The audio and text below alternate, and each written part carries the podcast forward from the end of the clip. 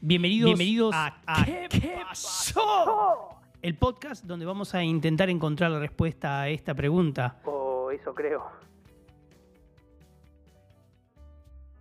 Como quien no quiere la cosa, como de casualidad, de rabona de taquito, sin querer queriendo, llegamos al cuarto episodio, llenos de historias contadas y por contar. Bienvenidos a este podcast que llamamos ¿Qué pasó? Y hoy tenemos a un personaje peculiar, che. Uno que se las trae. Reconocido en el mundo del AMPA, en el mundo de los negocios del canje o trueque, usted le da algo y este le devuelve otra cosa. ¡Ojo! No es que le da un pedazo de pan y le devuelve oro. No, mi amigo. Eso lamentablemente no existe, no al menos en este mundo, o eso creo. Pero para eso vamos a seguramente en próximos episodios hablar sobre la piedra filosofal y ese proceso alquímico que pretende convertir metales básicos como el plomo en oro. Pero lo de hoy, mis amigos, es mucho más básico. Lo de hoy es trueque lisa y llanamente hablando. Retrocedemos por lo menos 10.000 años. Nada, ¿no? 10.000 años al periodo neolítico. Mire lo que le digo. El personaje que en breve vamos a develar su identidad es de la familia de los mamíferos, sí, sí, sí, sí, sí, sí, como nosotros. Pero este es un animal. Y bueno, ahí le tengo que decir que más de un humano es medio animaloide, pero dejémoslo ahí, usted me entiende. Mm, Mis amigos, el personaje en cuestión es un ratón. Sí, un ratón. Yo supongo que usted ya lo suponía. Usted lo presentía. Porque quiérase o no, tenemos una íntima relación desde pequeños con este sujeto. Infinidad de veces vimos o nos referimos al ratón. Es por eso que es tan famoso. A ver, por ejemplo, es muy común decirle a un amigo, cuando no larga el peso para el asadito, o se trae un pedazo de pechuga, de pollo, cuando todos llevamos vacío, Che, loco, pebete, qué ratonazo que sos, qué ratonazo que sos. Te trajiste la pechuga, la pechuga que seca. Yo me traje un vacío, un pedacito de lechoncito y vos te trajiste una pechuga de pollo. Te trajiste la tapa del asado. Es una roca. Sos un ratonazo.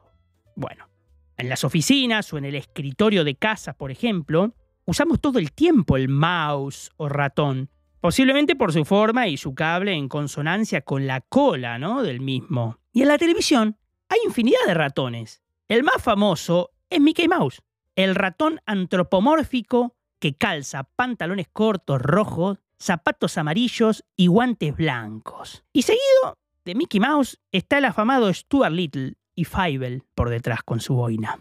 Hasta acá bien. El tema es cuando la cantante, muy entre comillas, Flavia Palmiero, en su álbum La ola está de fiesta, ¡ah, qué nombre! Le hizo un tema al ratón Pérez ella, claro, no, no se iba a quedar afuera, Flavia, no se iba a quedar afuera. Desde ya recomiendo que no lo escuche. Si usted no es de Argentina, ya desde ya no, no, ni, lo escuche. Pero bueno, si es de Argentina, tal vez lo conozca y le, le puede dar play. Pero no podía dejar de nombrarla. No podía dejar de nombrarla, no podía dejar de nombrar este tema, como buen melómano que soy. Jamás la escuché hasta hoy. Hasta hoy que cometí ese grave error. Por favor, hágame caso, dele pausa y vaya a YouTube y métale. Métale, pero métale con ganas, ¿eh? Muchas ganas, muchas ganas.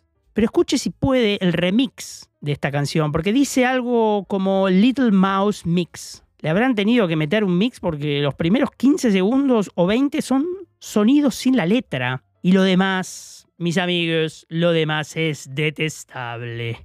Pobre, pobre ratoncito, pobre. En fin. Más allá de eso, se han hecho infinidad de musicales, obras de teatro. En el 2006 se filmó una coproducción hispano-argentina titulada ¿Cómo? El ratón Pérez. Claro, no iba a ser de otra manera. En el 2009 se estrenó la secuela. ¿Cómo iba a llamarse? El ratón Pérez 2. No podía ser de otra forma. Todo muy lindo, todo muy lindo. Pero nos estamos olvidando de uno, uff, uff. Uno que se robó la casa de la moneda y acá me pregunto si no será uno de los de la banda de la casa de papel, esa, esa afamada serie pochoclera de Netflix, que no está mal, ¿eh? está, está bastante buena. Y me parece que si le digo esta serie no hace falta que dé explicaciones, ¿no? Todo la conoce.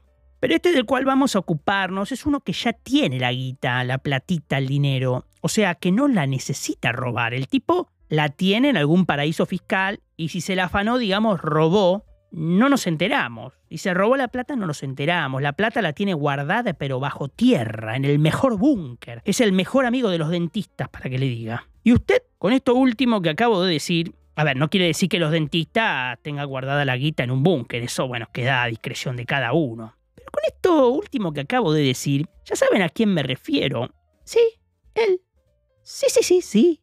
Él no se equivoca. Digámoslo fuerte, amigo. El ratón Pérez, ratón Pérez o ratoncito Pérez, si usted quiere ser cariñoso. Así le dicen en la mayoría de los países hispanohablantes, menos en México y Chile, que lo llaman el ratón de los dientes y está muy bien. Estos muchachos son muy inteligentes. ¿Para qué joder con meterle un nombre a un ratón? ¿Me puede explicar esto? ¿Para qué? Ratón y punto. ¿Qué joder? Y para empaparnos en el tema, vamos a romper el hielo de este cuarto episodio con un audio que recibí de un amigo, un dentista. Y vamos a ver qué dice sobre esto del ratón Pérez, los dientes, el trueque y la mar en coche. A ver, vamos, vamos a escuchar. Uh, el ratón Pérez, alto sujeto ese, ladrón de dientes, que los cambia por plata. ¿Qué hará con todos esos dientes, no? De todo el mundo. Y no sé qué información. la facultad no nos cuenta nada el ratón Pérez. No tengo ni idea. Está esa creencia de que uno lo deja bajo la almohada y te deja un rédito monetario para llevarse el diente. A algunos le da golosinas, pero lo más raro es eso, si no siempre es plata, todo plata el ratón Pérez. Algunos consultorios de, odontopediatras tienen sus puertitas por donde sale el ratón Pérez en la, sala de espera. Fíjate, buscarlo en Google y buscar ratón Pérez odontopediatra y, y puerta y te va a aparecer en algunos consultorios hay unas puertitas eh, y es la ilusión del chico para cambiar los dientes y como que está creciendo. Pero no, sé si será en todo el mundo, no sé si será también en Alemania, ponele. Acá sí, ¿no? incluso eh, los dentistas les dan unas, unas cajitas de, con forma de ratón a los nenes cuando se les caen los dientes, se los tienen que sacar en la consulta porque a veces no se caen. Entonces se los dan para que los guarden y esa misma noche pongan esa cajita bajo la almohada o en un sobrecito no se les hace carta al ratón Pérez, sino que se espera que el ratón Pérez le dé lo que, pueda. Pero no, no tengo mucha otra cosa. Bueno, excelente. Acá podemos ver que lo dice claramente. Todo plata al ratón Pérez, todo plata al ratón Pérez. No se le hace carta y se espera que dé lo que pueda.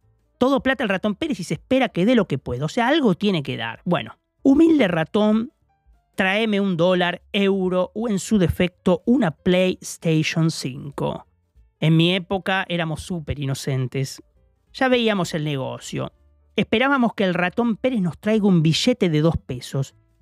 Porque en esa época había un señor que se llamaba Julián Wage que tenía un programa el cual se llamaba Sorpresa y Media y jugábamos al juego de la numeración de los billetes. Entonces este conductor argentino causó furor, tal punto que llegó a haber un faltazo tremendo de billetes de dos pesos. ¡Furor! Nuestra patria querida, generando un faltante importante de billetes de dos pesos era un quilombo. La madre de un amigo, me acuerdo, que se encanutaba los billetes en una caja de zapatos. No te largaba uno ni aunque le cortes una mano. Le pedía dos pesos para ir a comprar un helado al kiosco y no te lo daba. No te lo daba. Pero la idea de todo este negocio, para nosotros los niños, era ver cómo podíamos quintuplicar el valor de ese billetito que nos había dejado don Pérez el ratón con el jueguito de Julián Wedge. ¿Qué tal? Pero ya que estamos en la joda del ratón, veamos cómo lo llaman en el resto del mundo. En España existen otros personajes. Por ejemplo, en Cataluña existe lo que se llama el angelet, el angelito. En Cantabria, el esquilú de los dientes, la ardilla de los dientes. En Cataluña la llaman la rateta, la ratita. Y en Italia se le conoce como topolino. Eso parece, el topolino era una, una plasticola en Argentina. También le dicen topino, eh, ratoncito o fatina, adita. Bueno, acá el ratoncito o lo liquidaron o se lo mandaron al buche, se lo comieron. Vaya uno a saber dónde quedó. De Pérez ni noticia en estos, estos sitios que dije. En los países francófonos como Francia o Bélgica, también viene un ratón a recoger los dientes caídos, pero en este caso se le conoce como petit souris, o sea, pequeño ratoncito, ratoncito pequeño. En los países anglosajones Quien recoge los dientes de leche que dejan las niñas y los niños debajo de sus almohadas es un personaje conocido como Tooth Fairy, el hada de los dientes. En los países nórdicos también nos encontramos al hada, Tanfe, en Noruega, o Tandenfe, en Suecia. Por ejemplo, en Turquía esto es muy curioso. Cuando al nene o nena se le sale el diente, van y lo entierran próximo al lugar que de algún modo va a marcar el destino del niño.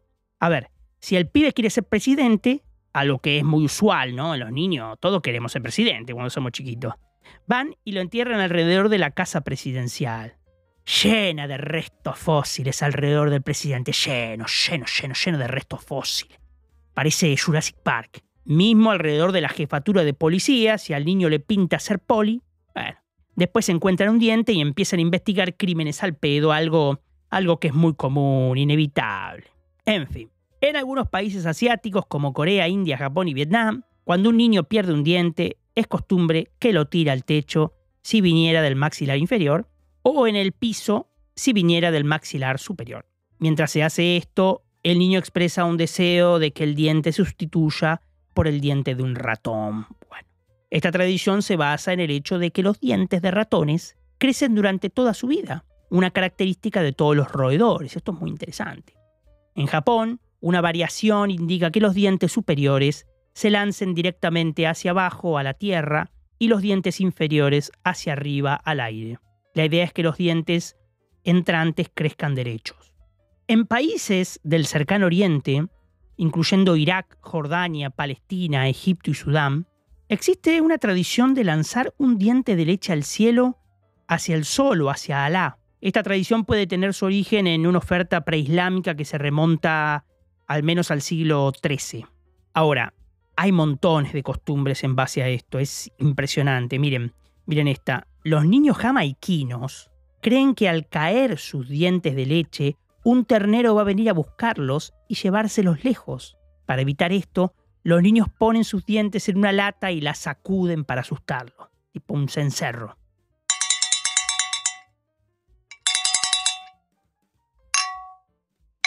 Los niños lituanos no le ofrecen sus dientes a nadie, o sea, toma pa' vos, no te damos nada. Simplemente los guardan como recuerdos para mostrárselos a la siguiente generación.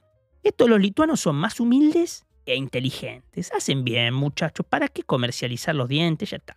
En Sri Lanka, los chicos se quedan afuera de su casa, cierran los ojos y dicen, Ardilia, Ardilia, toma este diente y dame uno nuevo. Luego lo tiran sobre el techo con sus ojos cerrados y vuelven a su casa. Al ratito el padre cae con 300 dólares.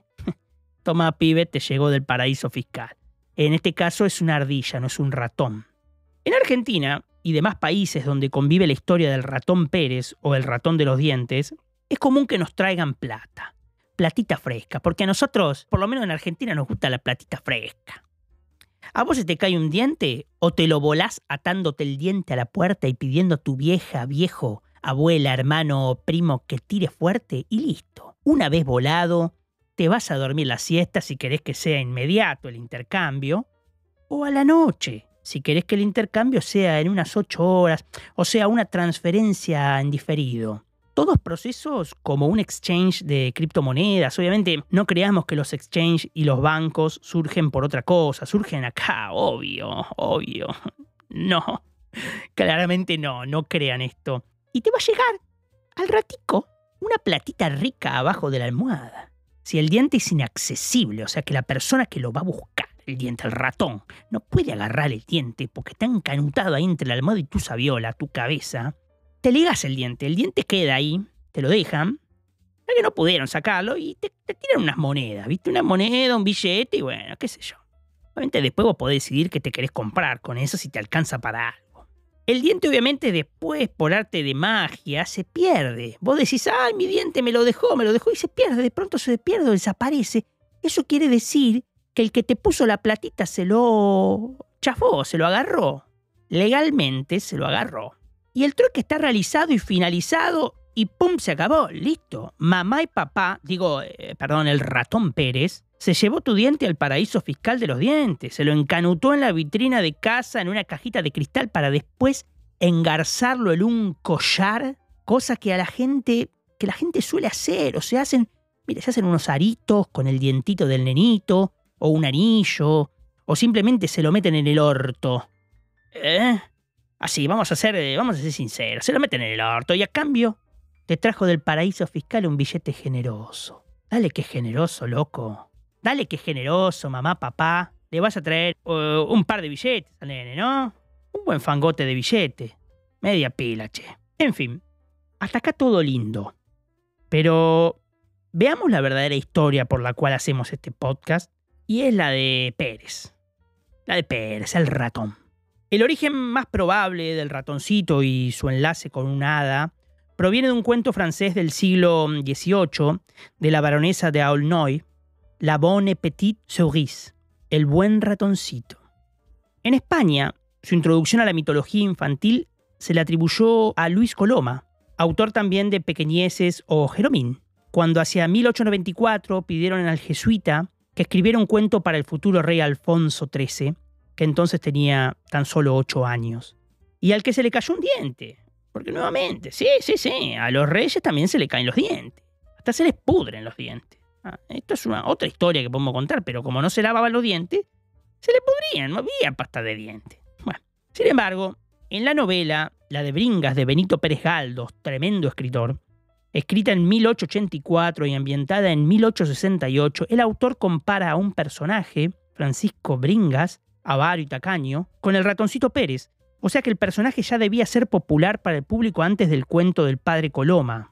Dentro del plan Memoria de Madrid, el ayuntamiento de la villa colocó una placa en el número 8 de la calle del Arenal, domicilio donde Luis Coloma situó la vivienda del roedor. En la placa puede leerse, aquí vivía, dentro de una caja de galletas, en la confitería Prast, el ratón Pérez, según el cuento que el padre Coloma escribió para el niño rey Alfonso XIII. En un local vecino se instaló un museo del ratón Pérez. Mira vos, mira vos. Desde hace años, una puertecita se encuentra en la parte inferior de uno de los accesos a la estación del Banco de España. Concretamente la entrada situada junto al cuartel general del ejército y enfrente del Banco de España. Esto se los digo por si tienen ganas de ir a verlo. El anónimo que colocó esta puerta dejó reflejado que era la puerta del ratoncito Pérez. Mirá vos, che, Mira vos, esta puerta se ha convertido en una curiosidad para los visitantes, pero con el tiempo se ha ido estropeando y además alguien la vandalizó hace poco, por lo que se estropeó totalmente. Sin embargo, Metro de Madrid informó el 10 de julio del 2021 que la puerta del ratoncito Pérez, situada en dicho acceso de la estación Banco de España, ya está reparada. Y es claro, el que la vandalizó se quiso meter a robarse unos millones. No, mi amigo, no se haga ilusión. Si mete la mano le van a agarrar los dedos con la ratonera. Ahí no hay plata. Nosotros por lo menos no la vamos a ver. Si la van a ver, la va a ver seguramente Metro de Madrid o alguien que haya puesto el dinero. En fin, más allá de todo, el ratón Pérez ha sido un personaje utilizado infinidad de veces y ni hablar el ratón, la imagen del ratón. Es maravilloso que de un ratón se pueda exprimir tanto negocio. La realidad es que para los niños es una hermosa fantasía. Esperar un ratón que deja plata debajo de la almohada puede ser muy fascinante. Como también puede ser terrorífico pensar que un ratón llegue en la noche vestido con las vestiduras de lampa, con una bolsa con billetes, y te pegue un mordisco en la cara, pensando en que el ratón transmite el famoso antivirus, leptospirosis, peste y tifus, entre otras. Solo hace falta contarle la historia a un niño para que a este se le llenen los ojos de imágenes fantásticas. Acá no podemos olvidar al señor Splinter, la rata que estaba abajo de las alcantarillas en las tortugas ninjas. Si te llega a morder la rata, te puede acordar de Splinter. Maravillosa, maravillosa imagen. En fin, detrás de toda esta inocencia aparecen las empresas lucrando, vendiendo, por ejemplo, cajitas para guardar mi primer dientito de leche, como así también mi primer pelito, mi único cordoncito umbilical, mi primer moquito succionado con el succionador de moquitos. Bueno, cualquier cosa que nos imaginemos está hecha capital. Y nosotros cuando vemos esto nos recriminamos. ¿Cómo no se nos ocurrió antes? Somos pobres. y esto es así. Los mortales nunca descubrimos América, esos fueron dioses. Ahora, la cuestión que este podcast va a terminar. Así de repente termina. Pero yo le quiero decir algo. Usted se me tiene que poner ahora. ¿Sí? Se me tiene que poner a organizar el primer golpe al mercado, algún invento. Es increíble el ser humano. Seremos animaloides muchas veces, pero mamita, qué capacidad que tiene de inventarse, ¿no? Ma qué piedra filosofal, hermano, si de una uva haces vino y te armaste el viñedo más la bodega. Si de una vaca te haces el asado, el frigorífico y la carnicería. Y de un ratón, de un ratón te armaste un mundo de merchandising. Tenés películas, tenés obras de teatro, tenés el Museo del Ratón Pérez en Madrid y hasta una puerta donde vive el ratón Pérez en el acceso a la estación Banco de España. Listo. Cerrá, cacho. Cerrá, cerrá la mesa porque cerramos el bar. En fin, mis amigos, esta fue la historia de Pérez, el ratón. Pero no solo de Pérez, que fue el más famoso, sino la historia de todos los ratones. Entre ellos los amigos que se llevan la pechuga al asadito. ¡Qué maravilla! ¡Cuánta delincuencia! ¡Cuánta delincuencia entre los amigos! Y después nos sorprendemos de las religiones.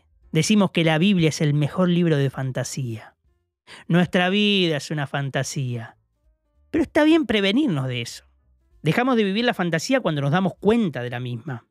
Charles Baudelaire decía, cielo o infierno, ¿qué importa? Y es así, ¿qué importa la fantasía siempre y cuando no seamos presos de la misma? Dejamos esto por hoy. ¿La próxima será mejores? ¿Quién sabe? Les mando un abrazo enorme y nos estamos viendo la semana que viene con más ¿Qué pasó?